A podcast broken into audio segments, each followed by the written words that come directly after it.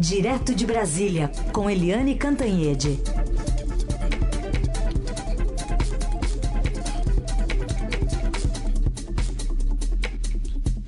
Oi, Eliane, bom dia.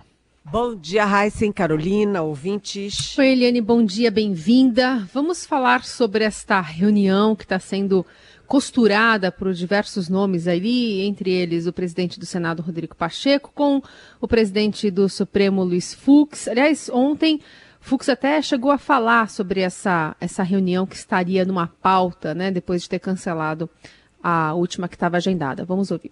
Eu só gostaria de destacar aos meus pares, senhoras ministras e senhores ministros, que apesar do cancelamento da reunião, é, o diálogo com os poderes nunca foi interrompido.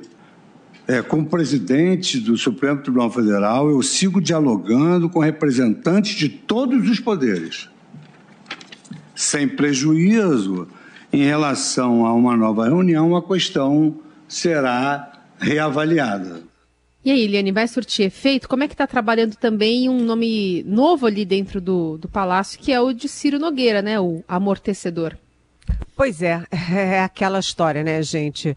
Uh, o Brasil vive uma crise, uma crise enorme, imensa, uma crise de credibilidade internacional, uma crise econômica, uma crise sanitária, 570 mil mortos e uma crise social enorme, porque você tem 15 milhões de desempregados, o número de pessoas morando na rua é assustador né? Assim, é, toda hora você vê as reportagens das famílias inteiras jogadas é, na rua, no olho da amargura, e, é, e as pessoas estão passando fome.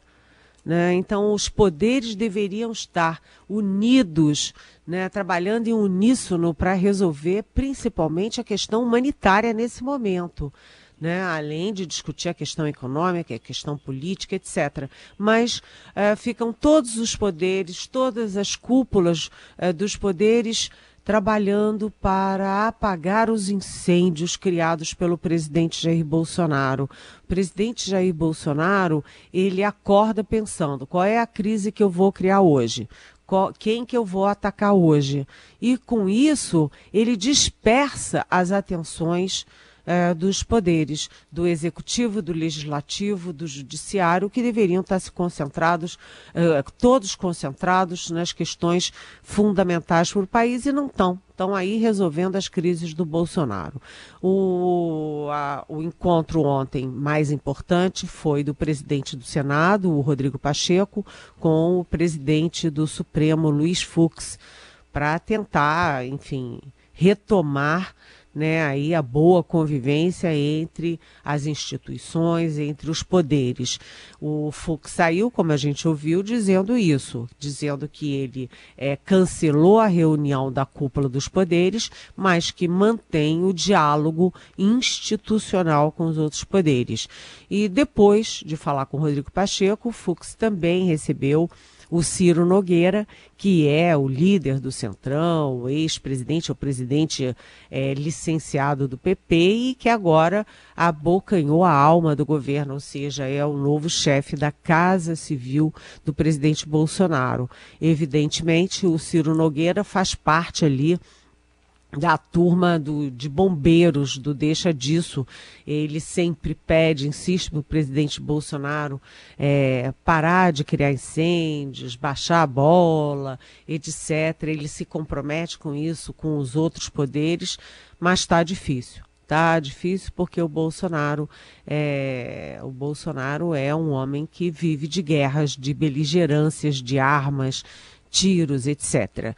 Aliás, a grande expectativa é hoje à noite, porque hoje é dia de live do presidente Bolsonaro e a gente sabe como é que essas lives são. É um tiroteio, é uma metralhadora giratória. Então, a expectativa hoje em relação à live é se o presidente vai insistir ou não nessa maluquice de pedir o impeachment dos ministros do Supremo Luiz Roberto Barroso, que é também presidente do TSE, o Tribunal Superior Eleitoral, e do ministro Alexandre de Moraes, que é o relator daqueles, é, daqueles inquéritos sobre fake news e sobre organizações criminosas ali da, dos ataques antidemocráticos. Então, a bola agora está com o presidente Bolsonaro. Se ele continuar atacando os ministros do Supremo, ninguém vai sentar à mesa nenhuma. Mas se ele recuar, é possível que haja um mínimo aí de equilíbrio, de sensatez para tentar discutir as, uh, os problemas, as questões que realmente importam neste momento para o povo brasileiro. Carolina e Heisen. Nessa sua linha de raciocínio, vou encaixar então uma pergunta do Maurício Mendonça, porque ele diz o seguinte: o presidente fabrica uma crise diferente por semana, às vezes até mais, viu? Mas enfim, ele está dizendo uma crise diferente por semana, cada uma mais profunda do que a outra. Faltam 60 semanas para as eleições. Aí o, o Maurício pergunta: será que tem material para continuar nesse ritmo ou os políticos de Brasília não estão cansados a ponto de traçar uma linha vermelha? Oi, Maurício, bom dia. Essa é a pergunta que milhões de pessoas se fazem, né, Maurício? Até quando todo mundo vai aguentar isso calado? Mas o problema é o seguinte: é que você só providencia essa, esse sinal vermelho, como você diz, você só providencia impeachment quando você tem todo o processo posterior muito bem, não apenas desenhado, como estruturado. Foi assim, por exemplo, quando teve o impeachment do presidente é, Fernando Collor. Estava tudo certinho, todas as entidades e até as Forças Armadas, a ABI, a CNBB, a OAB, todo mundo é, e o Congresso bem consolidado para dar uma chance de transição ao vice Tamar Franco. Depois de tudo pronto é que o Collor caiu. É, aconteceu a mesma coisa com a Dilma Rousseff. Foi um longo processo em que é, houve toda uma preparação, uma estruturação até que pudesse é, ser concretizado o impeachment da Dilma e a solução transitória com o Michel Temer. Hoje não há, está tão difuso, tão complexo tudo que não há essa solução, até porque o presidente Bolsonaro, ele, apesar de todas essas esses absurdos que a gente ouve, vê, sabe, ele tem ah, milhares, milhões de apoiadores e isso dificulta uma solução para o país. Então, o, no horizonte hoje, Maurício, respondendo objetivamente, é, o horizonte político hoje é de Bolsonaro é, concluindo o mandato dele em 2022. O que não se sabe é o que acontece a partir de 2023. Quem é que ganha essa eleição? Bom, Eliane, um fator que vai interferir nessa conta é o relatório da CPI da Covid, que segue ouvindo muita gente. Hoje, um nome importante, porque parece todos os últimos depoimentos aqui estão é, levando ao mesmo caminho, que é o nome de Maximiano, que vai ser ouvido a partir de hoje. Ele é, pode ajudar a elucidar um, essa aquisição da, da, da, do imunizante indiano, né, da Bharat Biotech, que é uma das principais linhas de investigação da comissão também, né? É, exatamente. O... Hoje é um dia quente na CPI. Hoje realmente é um dia quente é, publicamente, porque o depoimento do Francisco Maximiano é tão importante, tão importante, que ele já fugiu várias vezes, né? Primeiro ele, alegou que estava com Covid, depois ele alegou que estava de quarentena, depois ele alegou que viajou para a Índia, depois, enfim, ele tentou o tempo inteiro fugir, exatamente porque ele não tem resposta, né? Quem não deve não teme, e ele teme muito, muito a CPI com boas razões. Esse contrato da Precisa, ele é o presidente, o dono da Precisa, né?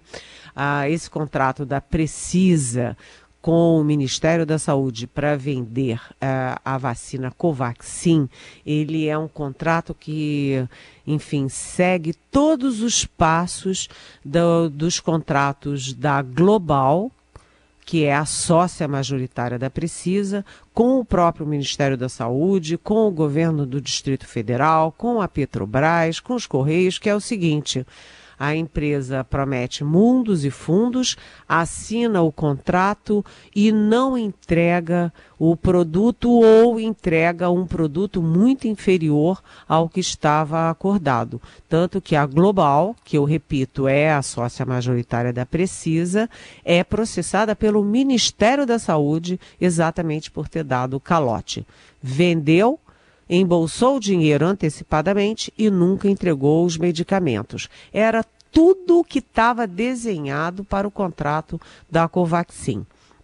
Ontem, o diretor financeiro, o, aliás, o advogado da, da Precisa, depois o Túlio Silveira. E é uma coisa alucinada, né? Porque o documento da Barat Biotech dando poderes à Precisa é um documento fajuto, fraudado. Né? Até o endereço está errado, o nome da empresa está errado, é tudo errado. O contrato não condiz com os três invoices que foram assinados. Os invoices foram falsificados, como mostrou a senadora Simone Tebet. Né? É, a Covaxin nunca foi aprovada pela Anvisa aqui no Brasil e na época do contrato não era aprovada nem pela Agência Sanitária da Índia. É, e agora ontem a gente se viu claramente que o Túlio Silveira se dizia advogado, assinou o contrato, mas a Simone Tebet, de novo, mostrou que o Ministério da Saúde mandou um monte de documentos para a CPI. E em nenhum desses documentos o, há uma procuração para que o Túlio Silveira atuasse como advogado, é, uma procuração para que ele pudesse assinar um contrato. Ele não tinha nem autoridade para assinar um contrato desta envergadura envolvendo milhões e milhões de reais. Agora, vamos ver o que, que o Francisco Maximiano vai dizer. E é por causa dessas coisas todas que o relatório final da CPI já está bem, bem adiantado já tem em torno de mil páginas e vai pedir o indiciamento de muita gente do governo, dessas empresas fajutas e deve chegar ao presidente da República, Jair Messias Bolsonaro, gente. Você está falando da CPI, é, o Maurício Condrad, hoje é os Maurícios estão participando aqui, está é, perguntando para você, Eliane, se já não passou da hora da CPI deixar de ser espetáculo para focar no relatório final e, e, mais contundente do que ficar dando atenção a testemunhas e investigados que comparecem para mentir descaradamente. Oi, Maurício 2, é o dia dos Maurícios. Maurício, na verdade, a CPI nunca descuidou desse relatório, desse bastidor. São um trabalho que é, é da superfície, né, que é esse dos depoimentos, esse que tem um papel importante, porque essas pessoas que sentam na CPI, elas não apenas o que elas dizem, mas as perguntas que os senadores fazem vão esclarecendo para a para a população brasileira, para a sociedade brasileira, tudo o que vinha acontecendo. Nós aprendemos muito com esses depoimentos à CPI da Covid, como eram feitas as coisas, quem são os personagens do Ministério da Saúde, inclusive para que, que serviam aqueles vários militares dentro do Ministério da Saúde sem entender nada de vírus, de pandemia, de curva epidemiológica. Então tem um papel depoimento, mas eles da CPI não descuidaram dos bastidores. Eles têm assessoria do COAF, assessoria da Receita Federal, assessores da Polícia Federal é, assessores jurídicos, como o Miguel Reale Júnior, por exemplo, que foi ministro da Justiça, e é, o relatório final ele está muito bem encaminhado e, como todo mundo me diz, ele é muito consistente, porque junta documentos com depoimentos, com divergências, é, com dados e com os resultados que a gente vê, Maurício. Então, a CPI é, ela tem um trabalho de bastidor que é invisível, mas que está indo muito, muito é, célere nesse momento. Bom, vamos falar um pouquinho, Eliane, então, sobre essa notícia dos senadores Fabiano Contarato e Alessandro Vieira, que apresentaram essa notícia crime ao Supremo Tribunal Federal, para que o Procurador-Geral da República, Augusto Aras, seja investigado pelo crime de prevaricação na fiscalização da conduta do presidente Bolsonaro. Importante lembrar que, em conversa conosco aqui, o próprio é, Alessandro Vieira já tinha dito que ele é um antiprocurador da República, né? Já fazia um discurso muito duro contra o Aras. Esse pedido agora está nos colos da ministra Carmen Lúcia, que, que é relatora do processo que trata daqueles ataques de Bolsonaro ao sistema eleitoral. Mas aí fica essa dúvida, né? Quem investiga o Aras? Quem no limite também o denunciaria? Como é que pode seguir essa, esse pedido? É, o Alessandro Vieira e o Fabiano Contarato com Parato, eles têm uma origem comum. Os dois são delegados. Então, eles não têm aqueles pruridos políticos. Ah, olha, se deve, se não pode, se é conveniente ou não entrar com uma notícia crime contra o Procurador-Geral da República, Augusto Aras. Como eles têm essa cultura de delegados, eles não pensam politicamente, eles pensam mais estrictamente, como, como se dizem é, nos Estados Unidos. Então, eles entraram com a notícia crime contra o Augusto Aras por prevaricação, por omissão, porque ele fechou os olhos, segundo os dois é, senadores delegados, ele fechou, ele, Aras, fechou os olhos para todas as, todos os erros, os absurdos, os, enfim, os exemplos, maus exemplos do presidente Jair Bolsonaro durante uma pandemia que já matou mais de 570 mil brasileiros. E um, isso vai jogando muita luz sobre o Augusto Aras, porque o Augusto Aras já vem recebendo críticas e manifestos dos próprios procuradores, ele é muito criticado também dentro do Supremo, ele de certa forma deixa o Supremo sozinho joga no colo do Supremo toda a responsabilidade e toda a, enfim, o ônus de ficar cobrando responsabilidade do presidente Bolsonaro, né? Então, assim como a Câmara joga para o Senado, joga no colo do Senado o papel de resistência democrática, a PGR se omite e joga no colo do Supremo. É por isso que o Supremo fica batendo direto com o presidente Bolsonaro, com o governo, é, porque a PGR se omite. E por que, que o Augusto Aras faz isso? Porque o Augusto Aras, ele era candidato ao Supremo, a uma vaga do Supremo, e a perdeu a primeira, perdeu a segunda agora para o André Mendonça mas ele ganhou a recondução, né?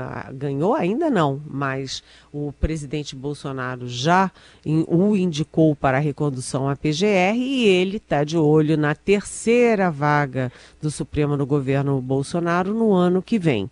Então, ele, entre a vaga dele, a vaguinha dele para o Supremo e é, fazer o que tem que fazer em relação ao Bolsonaro, ele está optando, aparentemente, segundo acusam os, os senadores, os procuradores, ele está optando por fazer o jogo do Bolsonaro. Agora, como evolui isso? Olha, Carolina, é difícil dizer mas eu diria que é o mesmo caso do impeachment dos ministros uh, do Supremo. Né? Acontece, faz barulho, ganha manchete, mas não costuma evoluir. Outro assunto, Helene, que tem a ver com a política, mas vem da economia, que ontem teve uma reunião no, no Banco Central, da diretoria, com 42 analistas financeiros, e o pessoal demonstrou preocupação, né, Helene, com o que foi chamado de modo eleição do governo. É, exatamente. Foram dois duas coisas importantes ontem, né? Hoje está aqui na manchete do Estadão que o IPEA, né, que é o Instituto de Pesquisas Econômicas Avançadas, é super respeitado, com quadros hiper qualificados, ele está apontando que a má gestão na pandemia é um custo a mais para o Brasil.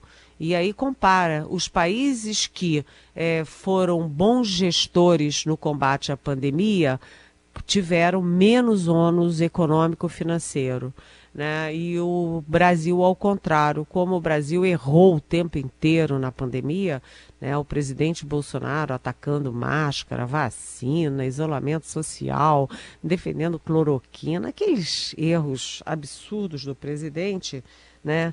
o Brasil paga um preço muito maior despejando bilhões e bilhões para é, tentar conter os efeitos da pandemia na economia. E aí, isso que você citou especificamente dos analistas. São analistas de 42 instituições financeiras, eles se reúnem trimestralmente com diretores do Banco Central. E eles estavam alertando para uma questão importantíssima o presidente Bolsonaro está no modo eleição. Aliás, como o Heisen disse lá no início do nosso programa, o presidente vive no modo eleição. Ele vive de palanque em palanque, viajando, abraçando, tirando máscara da cara da criancinha, fazendo aglomeração enquanto o pau está quebrando, né? O pau está quebrando na economia e tudo.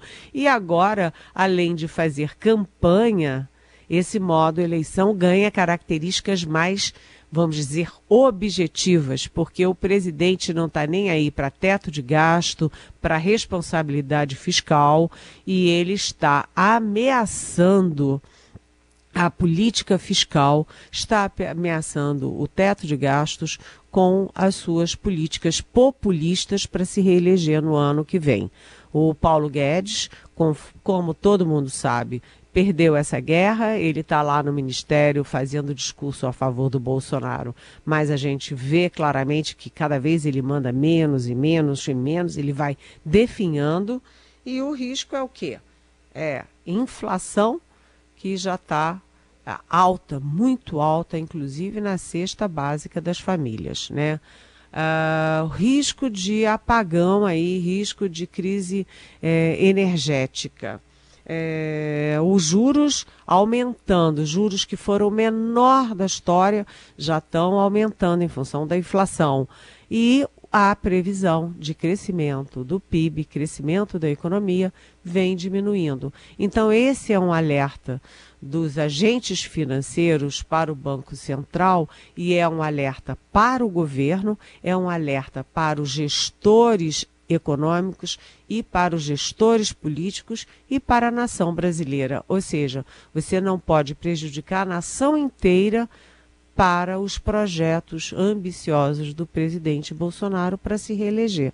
Cá para nós, isso não faz o menor sentido, não é?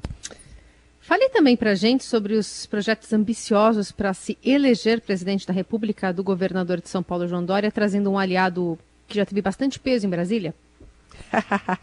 é verdade. É, essa relação do governador João Dória, que é do PSDB, com o Rodrigo Maia, que era do DEM, mas foi expulso do DEM porque bateu de frente com a cúpula e com o ACM Neto, que é o presidente do partido, essa relação do Dória com, a, com o Rodrigo Maia já é uma relação é, consolidada, antiga, e agora o Rodrigo Maia ganha um cargo, um cargo de é um cargo que vale para tudo. Ele, o Dória pegou uma um, um, uma diretoria e vai transformar em secretaria para dar o cargo de secretário para o Rodrigo Maia. O Rodrigo Maia vai ter o contato externo do governo com os governos estaduais, com os prefeitos, com o ambiente financeiro e econômico.